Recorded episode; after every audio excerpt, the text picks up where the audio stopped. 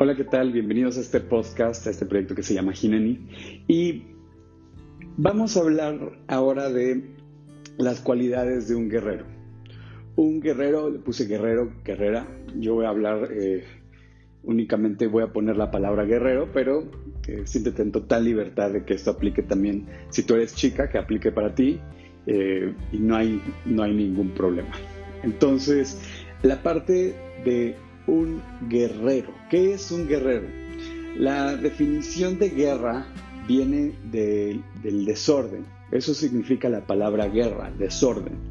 Y la verdad es que me sorprendí mucho. Nunca, yo me imaginaba algo como riña, pelea, eh, algo mucho más orientado a eso. Sin embargo, al estudiar la definición, estudiar la etimología de dónde viene la palabra guerra, me di cuenta de que muchas veces no tiene que ver con eh, estar nada más peleando contra la, otra persona o riñendo contra, contra otra persona, sino que trae un trasfondo y la palabra guerra viene de desorden. Y en la vida de los seres humanos siempre rige el orden. Dios se rige por el orden, justamente. La Biblia nos presenta con los libros de Moisés, que son los primeros cinco, libros de la Biblia, nos presenta un orden, un porqué de las cosas. Y entonces cuando, cuando va Dios o manda Dios a la guerra, justamente al pueblo de Israel, eh, te vas a dar cuenta de que realmente lo que está haciendo Dios es ordenar lo que está desordenado. Entonces empieza a tener mucho más sentido para mí todo esto en el por qué Dios permite eh, las guerras. A lo mejor tú te has preguntado esto y dices, oye, ¿por qué Dios permite las guerras? Las guerras son también una especie de prueba. Y algo interesante de las guerras es que casi siempre, si no es que la mayoría de las veces, gana el pueblo o gana el que está mejor organizado. Y, y esto es, suma, de suma importancia. Si, si, un país no tiene una estrategia, si, si un país se encuentra en guerra con otro país, pues es muy fácil, está vulnerable, eh, significa que no tiene sus pilares, que hay un desorden y ese desorden eh, puede representar, si bien sí una oportunidad, pero también puede representar la caída de muchas cosas, de muchos pilares, de cosas que a lo mejor sí funcionan y que se van a tener que volver a construir. Eh, entonces es súper interesante el concepto de guerra, pero para, para entrar ya en materia me gustaría compartirte por qué elegí hablar de, la parte de, guerrero o de guerrera. Estaba revisando dentro de, mis, dentro de mis notas y algo que llamó profundamente mi atención es que Dios nos empieza a hablar de un guerrero y nos da ciertas cualidades eh, de, como de un soldado. Incluso en el Antiguo Testamento, eh, tú puedes ver que el pueblo de Dios se va a la guerra y Dios manda a alistar a todo hombre que pueda pelear y, eso es, un llamado a, a, servir a Dios también. Tú puedes preguntarte, oye, ¿cómo el ir y matar y el ir y avanzar puede representar o conquistar una tierra, puede representar el servir a Dios? Y bueno, el propósito de esta serie no es adentrarnos justamente en si está bien o está mal, sino más bien tomar las cualidades de todos los guerreros, de qué es lo que realmente Dios está pidiendo de cada uno de ellos y entonces evaluar nuestra vida en un contexto actual con el fin de poder avanzar, con el fin de poder identificar en nuestro trabajo, con nuestra familia, eh, en nuestras decisiones, en casa, eh, con nuestros vecinos, con, nuestros, con, las personas que nos rodean, realmente cómo podemos nosotros tomar ventaja de ser un guerrero. ¿Cuáles son los pilares? ¿Cuáles son las características que distinguen a un guerrero? Y bueno, te voy a empezar a leer eh, varios versículos. El primer versículo lo vas a encontrar en 2 de Samuel 10, 12. Aquí el contexto te lo, te lo doy, está ya el rey David establecido, que también en, los siguientes capítulos voy a hablar de David como un guerrero, pero aquí lo importante es que Joab y Abisá son, son hermanos y David manda a Joab, que es, un, es el capitán, se podría decir que es el, jefe del ejército del pueblo de Israel y lo manda a proteger porque pues vienen, eh, viene el pueblo de Amón y los quieren prácticamente conquistar. Entonces, algo que llama mucho mi atención aquí y es, es una de las principales razones también por las cuales elegí este versículo, es porque nosotros estamos invitados en nuestra vida a dar lo mejor de sí. Un guerrero no puede salir a la batalla si, si no está firme, si no está digno, si no, si no está preparado. Si tú sales a la batalla y, no estás preparado, pues prácticamente te van, te, van a, te van a ganar, te van a vencer. Entonces, lo, uno de los principales temas y de la prepara es la preparación. La preparación de un guerrero es su principal arma. Más allá de la espada, más allá del escudo, si un guerrero no está preparado, no importa cuántas armas tenga. Incluso tú puedes decir, oye, es que este guerrero tiene el arma mortal, tiene una bomba atómica. Sí, pero si no está preparado para apretar el botón, en el momento adecuado, si no está preparado para levantar su espada, si no está preparado para eh, utilizar su arco, por ejemplo, hablando ahorita un poco de las armas, no importa qué armas tenga si no está preparado para utilizarlas. Y esto es súper importante. Regresando al versículo, le dice, esfuérzate y esforcémonos por nuestro pueblo. Aquí él está hablando a su hermano y le dice, oye, lo primero que te digo es, ve y da todo de ti. Y esa es la invitación. Nosotros como guerreros, la invitación que yo te hago a ti es, tú ve y da lo mejor de ti. Porque si tú das lo mejor de ti, no hay manera en la que te puedas avergonzar, no hay manera en la que te puedas arrepentir y decir, chin, eh, debía haber dado todo, ¿no? O, híjole, la verdad es que pude haber dado todo, pero no, lo, no estuve dispuesto a darlo, no estuve dispuesto a, esforzarme. Entonces, aquí su hermano le dice, esfuérzate y esforcémonos. Le está diciendo, no nada más tú, sino yo también me voy a esforzar, yo también voy a dar lo mejor de ti, voy a cubrir, eh, ten, por seguro que voy a salir a dar mi máximo, y, y por las ciudades y por nuestro Dios sumamente interesante que, le, que se lo pone, eh, que le recuerda, al final le dice, oye, a Dios, al final le dice, oye, Dios, y haga el Señor lo que bien le pareciera. Esta parte es, es preciosa porque tú puedes voltear a ver tu trabajo, por ejemplo, y a tu familia, o tu escuela, o cualquier eh, actividad que desempeñes, si tú tienes alguna responsabilidad eh, en, donde vives, en tu familia, en tu escuela, en tu trabajo, aquí lo que nos está diciendo Dios en este pasaje es precioso. Te dice, esfuérzate. Es decir, pon fuerza, ponle eh, entusiasmo, ponle ánimo, ponle alegría a lo que haces, ponle ímpetu a lo que estás haciendo. Llénate de Dios y entonces ve y haz. Pero es precioso también porque antes de hacer las cosas, o sea, la palabra esforzarse está súper bien cuidada. Porque la palabra esforzarse, para tú poderte esforzar, es porque estás siendo de cierta forma, no porque estés haciendo las cosas. ¿Y a, qué me refiero? A lo mejor en tu trabajo tú tienes que hacer el reporte A. Y el reporte A de tu trabajo es, uno de los reportes que tú dices, híjole, este, este reporte de cada mes o de cada semana es el que menos me gusta. A lo mejor es reportar tus horas, a lo mejor es reportar los resultados, a lo mejor es reportar las ventas, ¿no? Ahorita, o, o a lo mejor es tu tarea, ¿no? El trabajo final de, de, tal o cual materia. Y entonces tú dices, oye, es que el reporte A, pues no me gusta. Si tú lo haces, tú le podrás echar eh, ganas o podrás hacer lo que dice el reporte A, podrás hacer los cálculos, las operaciones y todo, y lo podrás hacer incluso rápido. Pero si tú no entiendes el propósito que hay detrás de todo esto, no importa qué es lo que haces, no va a tener ningún impacto. Si tú lo haces de mala gana, pues espérate porque muy probablemente esa mala gana se va a ver reflejada en el resultado final.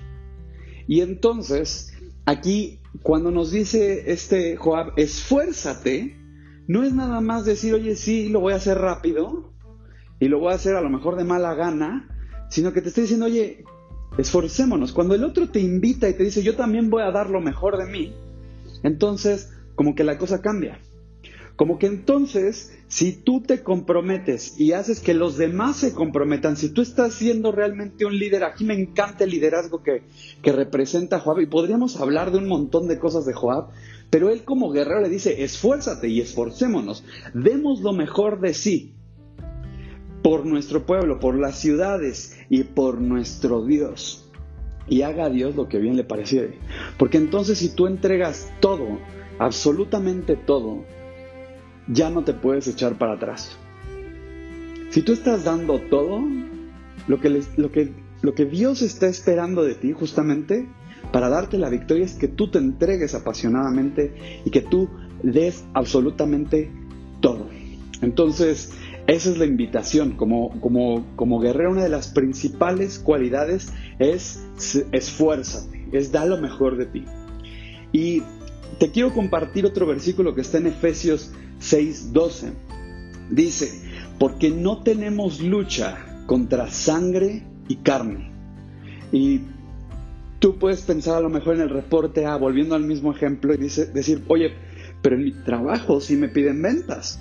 En mi trabajo sí me piden la tarea, sí me piden el reporte en físico, sí me piden que mande los correos, eh, que, que esté haciendo las actividades. ¿Cómo que no luchamos contra sangre y carne? Bueno, sí, eso se va a ver en el resultado. Pero tú debes de entender que detrás de todo esto que estás viendo, detrás del sillón, detrás de tu sala, detrás de tu trabajo, del, escritorio, de la computadora, del celular, de la tableta, de lo que sea que utilices tú para trabajar, existe algo mucho más profundo que está fuera de nuestro entendimiento, que no vemos, que no entendemos, pero que para Dios sí es visible y sí es tangible. Es ahí donde se lucha la verdadera batalla, es ahí donde, eh, donde el enemigo te susurra cuáles son las cosas sutiles que deberías o no deberías de estar haciendo. Como por ejemplo si vas camino a la oficina y de repente viene un pensamiento y dices, ay, qué flojera es lunes, ten cuidado, o de repente esta conversación interna que empezamos a tener en donde dices, ay, hoy es el del reporte A. Y entonces tu actitud se transforma en la actitud del reporte A. Un guerrero, no, si es la víctima de alguien o de algo, pues ahora sí que como dicen, ya valió queso, ¿no? Porque entonces, si el guerrero está siendo víctima desde el inicio, pues significa que ya está vencido, que ya le entregó su victoria a alguien más. Entonces, aquí lo importante y una de las principales razones por las cuales me encanta la analogía de guerrero o de guerrera es porque un guerrero no sale a batalla derrotado. Si sale a batalla derrotado, él ya está completamente perdido. La invitación aquí de Dios es decirnos, oigan, esfuérzate, eh, no estás vencido. Dice, porque no tenemos lucha contra sangre y contra carne, sino contra principados, contra potestades, contra los gobernadores de las tinieblas de este siglo, contra huestes espirituales de maldad de las regiones celestes. Entonces, tú no estás nada más saliendo como a, a trabajar, en realidad tú estás saliendo a cumplir el propósito de Dios. Pero en el, ahora sí que como en, atrás, atrás de bambalinas, están ocurriendo un montón de cosas que tú no te das cuenta y de repente a lo mejor tú vas conduciendo y no te das cuenta que hay un pequeño susurro en tu voz interna que te dice, no le eches las ganas en el trabajo, no entregues todo de ti, no te están pagando suficiente. Oye, tú te mereces mucho más. Deberíamos de pedir un aumento. Como que tu jefe no tiene todas las cualidades que tú sí tienes. Y muy sutilmente se va inyectando ese tipo de conversaciones. ¿Por qué fulanito gana más? Voltea a ver el carro que se acaba de comprar el de al lado. Y muy sutilmente, cuando menos te das cuenta, ya estás más confundido y entonces ya estás en guerra. Ya estás en el desorden. Tu atención ya se desvió completamente de tu propósito. Y esa es la intención de un guerrero. Un guerrero debe tener su atención firme. Un guerrero es digno, un guerrero es, es audaz, ¿sí? Pero si un guerrero no sabe por dónde lo están atacando, entra a la guerra en un completo desorden. Mm, a mí me encantan las películas sin, sin, sin, ningún afán, por supuesto, de la violencia, ni mucho menos, pero me llama muchísimo la atención aquellas películas en donde se desarrolla alguna guerra, ¿no? O donde el personaje es eh, algún soldado y lo mandan a alguna guerra, sobre todo esas guerras de la Segunda Guerra Mundial, eh, o que, era un completo desorden. Y, he visto muchas películas en donde llega a una trinchera un soldado. De hecho, hay una película cristiana que te voy a dejar ahorita en el, en el link, la voy a buscar para dejarte la liga, en donde tú ves un completo desorden. Y entonces llega el soldado y llega con su casco, se avienta a la guerra y no sabe ni de dónde le están disparando, ni quién le está disparando, ni cómo se llama la persona que le está disparando. Lo único que él sabe es que requiere sobrevivir. Y ve al de al lado y ve al del otro lado y a lo mejor empiezan a caer los de al lado. Ese es el desorden. Si tú no sabes de dónde viene el frente, de dónde te están disparando, si tú no entiendes qué es lo que está ocurriendo, te vas a encontrar una guerra y te vas a encontrar completamente, no importa el arma que tengas, siendo víctima de lo que está ocurriendo.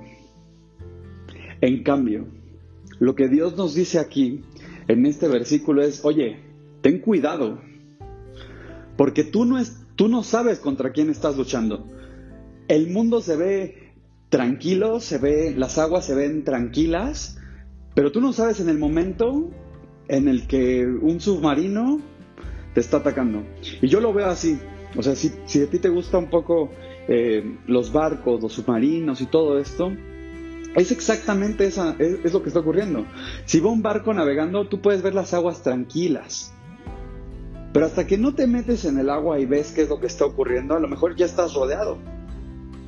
Y es así exactamente como vivimos nosotros.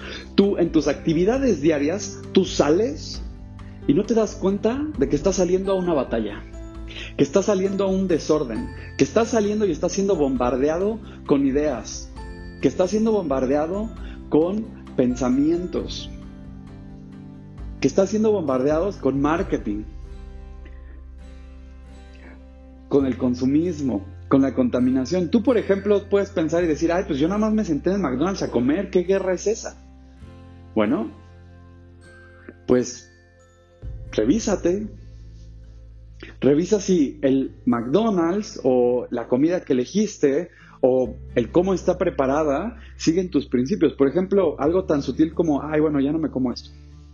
Ay, bueno, esto lo tiro en la basura. Decía orgánico, pero bueno, ya, lo tiro en el de inorgánico. O al revés, decía inorgánico y le estoy tirando la, la comida. Y todo pareciera, y ahorita lo estoy llevando a unos niveles bastante exagerados con, el, con este ejemplo, pero es un ejemplo claro de que muchas veces no sabemos lo que nos está rodeando y simplemente nos dejamos llevar con la línea de pensamiento que ya traemos.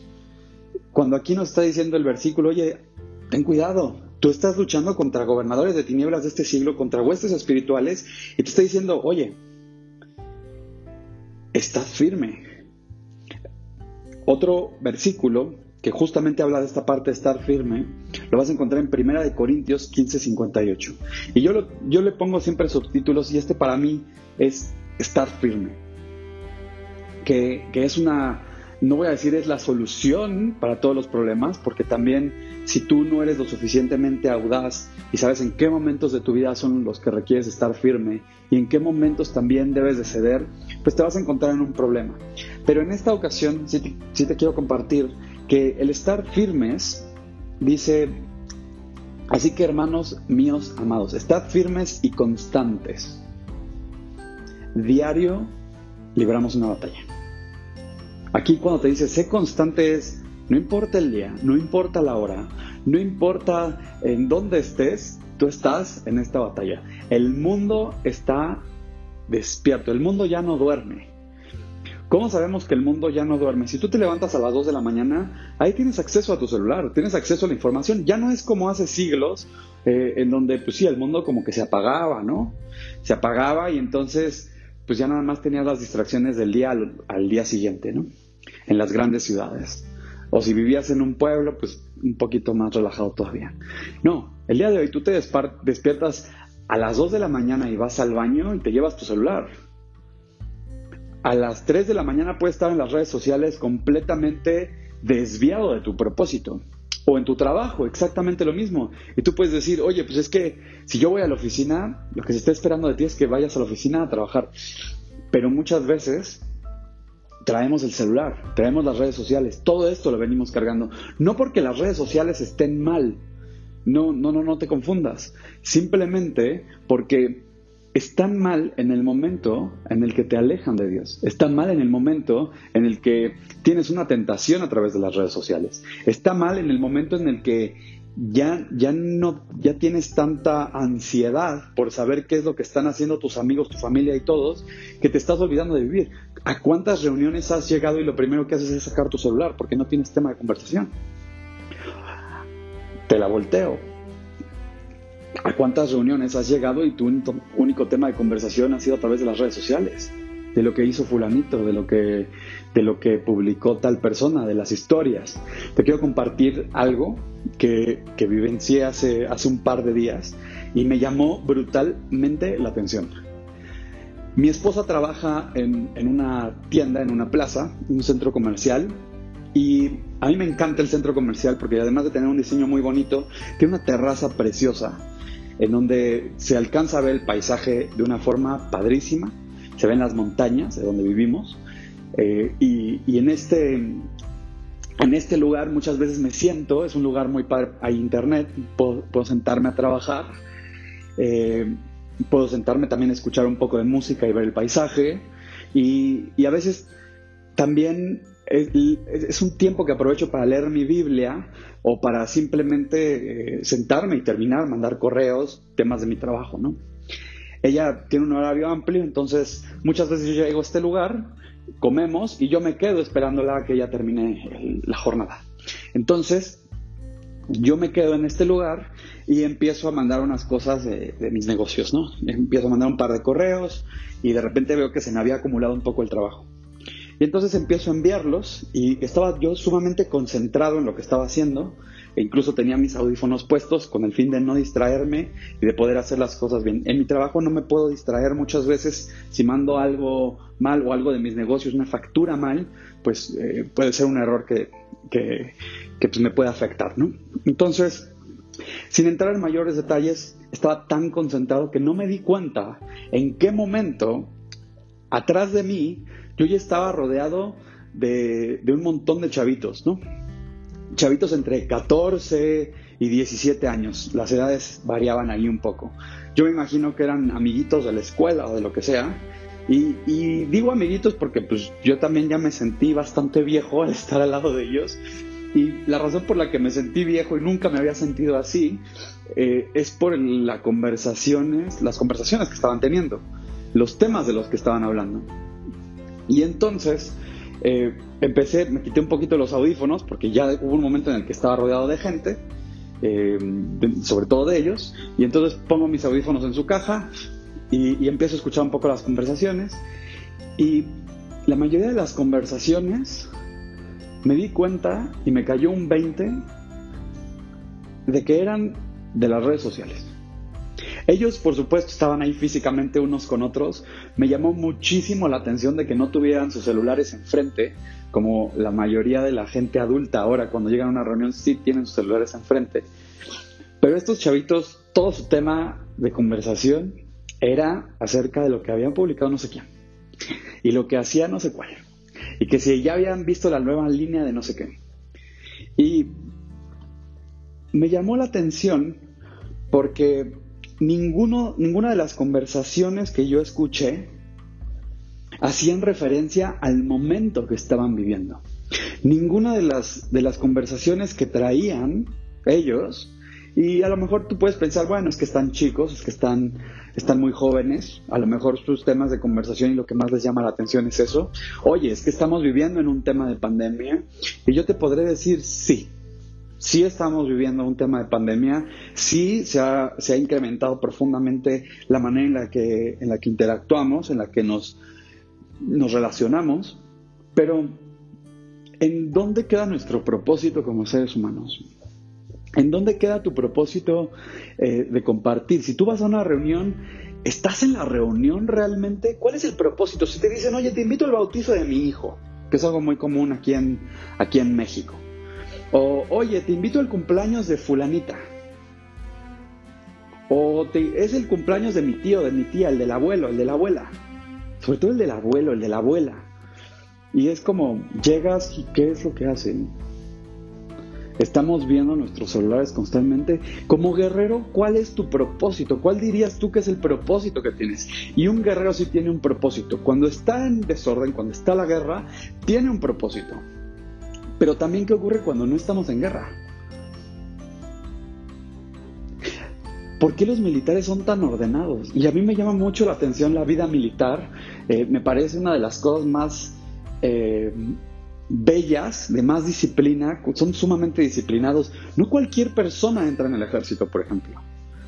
Pareciera que sí, pero no cualquier persona llega tan lejos en el ejército. Hay muchísimas pruebas físicas, intelectuales, pero creo que la mayor es la parte de la disciplina. En el siguiente capítulo vamos a hablar de la disciplina. La disciplina de un guerrero es, yo creo que el arma más importante, por supuesto, después de quién él está haciendo. La disciplina es el resultado de quién estamos siendo constantemente. Por eso yo digo que es la segunda. Para mí la primer, la primer arma que se tiene eh, es, es, por supuesto el quiénes estamos siendo. Porque una vez que estamos siendo, entonces todo lo demás viene por añadidura, como dicen las escrituras. Quiero leerte un último versículo para, cerrar esta conversación, que, es apenas el armado de contexto. Vamos a estar revisando en los siguientes capítulos pues, las cualidades de un guerrero, de, de una guerrera. Y me va a encantar compartirlo contigo. Pero este último versículo, la verdad, tiene, tiene un, un impacto muy profundo en mí, porque habla de lo distintos que son los guerreros. Si tú eliges ser un guerrero o una guerrera, si tú eliges seguir a Dios, te vas a, te vas a encontrar con que eres muy distinto a los demás. Y regresando un poco a, que somos distintos a los demás, es aquí donde está el momento de actuar. Si nosotros ya somos distintos al resto, si somos como tizón arrebatado del fuego, un tizón se puede decir que es el, es, el maderito que está ya al rojo vivo y que lo sacan del fuego, así, así es, la analogía de la escritura, después te la compartiré. Pero si somos así de distintos, entonces podemos actuar. Entonces la próxima vez que nos encontremos en una reunión, podemos preguntarnos auténticamente cuál es el propósito de estar aquí. Y si es el cumpleaños de alguien, celebrar a ese alguien. Asegurarnos de decir, oye, por las siguientes cuatro horas voy a asegurarme de que tal persona tenga el mejor día o el mejor cumpleaños que ha tenido hasta hoy. Y a lo mejor me siento a platicar con él o con ella para ver cuáles son las cosas que le preocupan, cuáles son las cosas que le gustan. O si es, el, si es una comida con, en familiar, poderme concentrar en lo que vamos a hacer. A lo mejor jugar un juego de mesa. A lo mejor eh, compartir algo, reírse, eh, convivir. Ese, ese es el propósito. Si es una comida, decir, oye, vamos a compartir los alimentos. Oye, es un milagro de que tengamos estos alimentos aquí. Poder hablar un poco de eso, poder hondar y hacer relaciones auténticamente profundas y no únicamente en la superficie. Este versículo habla justamente de, la buena batalla. Yo le digo, pelea la buena batalla. Y este, este versículo es justamente la invitación de Dios. Es la invitación que tenemos por parte de Dios. Y si nosotros entendemos que Dios nos ama, que Dios, eh, que, Dios siempre nos ha amado y que Dios está esperando algo de nosotros, entonces aquí es donde, donde justamente podemos nosotros tomar una decisión para Dios. Sin embargo, el pecado, las distracciones, la guerra, los enemigos, todo de lo que te hablé, nos distrae profundamente y nos aleja completamente de Dios. Entonces tú te puedes estar preguntando allí, ¿cuál es la respuesta? Jesús es la respuesta. Jesús es la única respuesta a esto. Porque Jesús, en primer lugar, ya pagó por ti. Jesús, y tú dices, oye, pero ¿qué es lo que, a qué te refieres con que ya pagó por mí? Bueno, si Dios nos ama y nosotros nos hemos alejado de Dios, Jesús ya pagó los precios del que nosotros nos hayamos alejado, de que nosotros nos hayamos desviado completamente del plan de Dios y lo que busca es limpiar nuestro corazón. ¿Y cómo se limpia un corazón? Pues un corazón bombea sangre.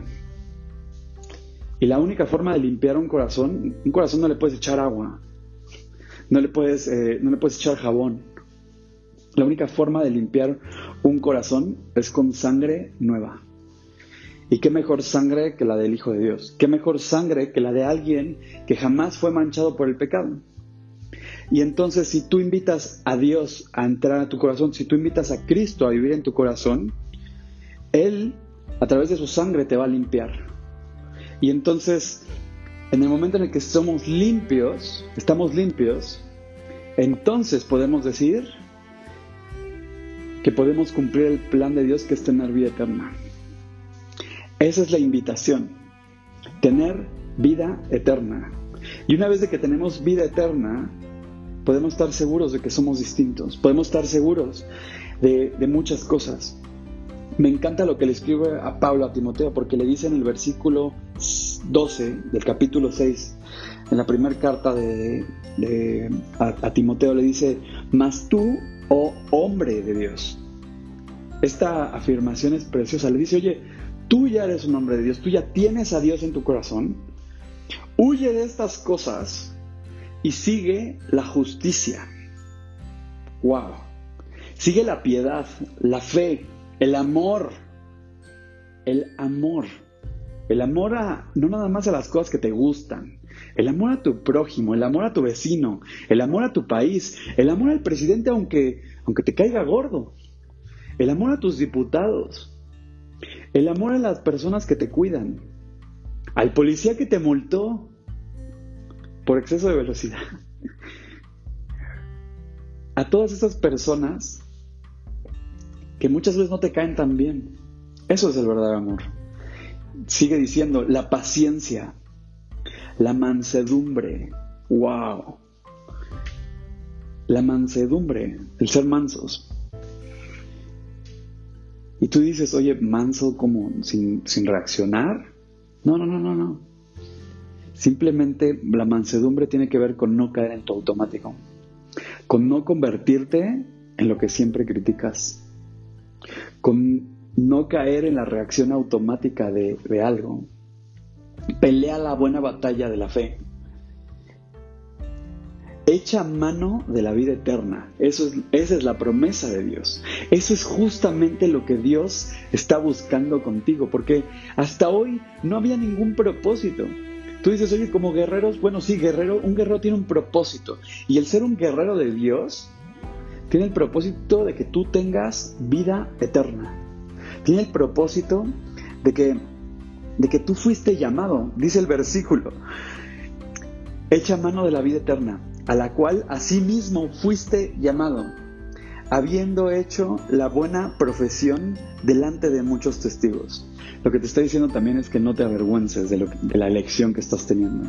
Así que para cerrar este primer capítulo de, este, de esta serie que, que tiene por nombre Guerrero Guerrera, y que este nada más fue el contexto, te repito, vamos a estar hablando muchísimo más de las cualidades de un guerrero traigo muchísimos ejemplos que, me va a encantar compartírtelos y espero poderlos subir lo antes posible a estas plataformas es, justamente eso. La invitación es, oye, ¿cómo puedo yo convertirme en un guerrero de Dios? ¿Cómo puedo yo aceptar esto? ¿Cómo puedo acercarme a Dios? Bueno, es muy simple.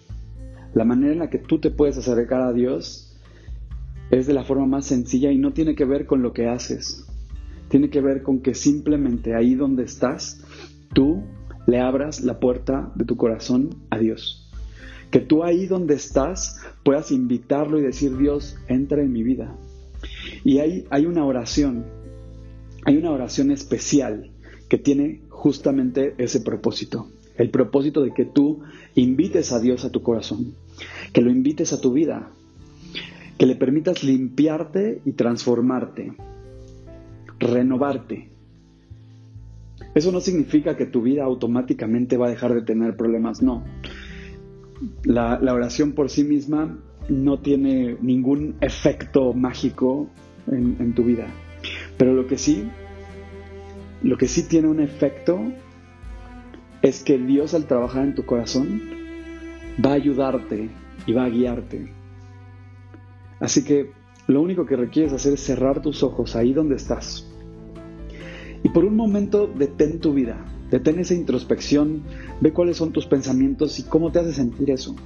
A lo mejor el cerrar los ojos te hace sentir incómodo. Pregúntate por qué. A lo mejor piensas que esto es ridículo. Está bien. Pero si le das la oportunidad a todas las cosas del mundo, ¿por qué no dársela a Dios? Y simplemente ahí donde estás, pregúntate, ¿cómo llegué hasta aquí? ¿A dónde voy? ¿Cuál será el propósito real de mi vida? Si pudiera hablar en este momento con Dios, ¿qué me diría? ¿Qué le diría yo a Él? Así que, poniendo estas preguntas a un lado, simplemente dirígete a Dios en estos términos. Dios, no tengo idea de cómo llegué aquí. Creo que es un buen comienzo. Dios, pero gracias. Gracias Dios porque porque a lo mejor tengo un hogar. Gracias por mi familia. Gracias porque hoy entiendo que mi vida no es simplemente un accidente. Gracias porque en primer lugar entiendo que me amas y que tienes un plan para mi vida. No sé cuál sea ese plan, Dios, pero quiero descubrirlo. No sé cuál sea ese plan tampoco, ni cuándo va a llegar, ni en qué momentos, ni qué va a requerir de mí, pero el día de hoy quiero aceptar el pago que tú hiciste en la cruz. Quiero aceptar que tú derramaste toda esa sangre y que toda esa sangre puede limpiar mi corazón. Te pido, Dios, que limpies mi corazón, que limpies quién soy. No tengo idea de cuántas veces me he alejado de ti, Dios, de cuántas veces te he dado la espalda, de cuántas veces me has buscado y no te he escuchado. Pero el día de hoy quiero abrirte la puerta de mi corazón. Quiero que tú entres en mi vida y que transformes todo lo que yo soy, que me acerques al verdadero propósito de mí. Quiero que me hagas ver claramente cuál es el plan que tú tienes preparado para mí. Y quiero que quedes en mi corazón todos los días de mi vida. Te doy gracias, Dios, porque no he hecho nada para merecer esto. Sin embargo, hoy quiero acercarme a ti y quiero diario poder aprender algo nuevo. Y estoy dispuesto a poner de mí. Y estoy dispuesto a salir adelante. Y como decía esta charla de guerrero, entender cuál es mi verdadero propósito y prepararme. Prepararme y entender, Dios, que muchas cosas no las comprendo y que están aquí alrededor de mí y que no quiero ser simplemente uno más.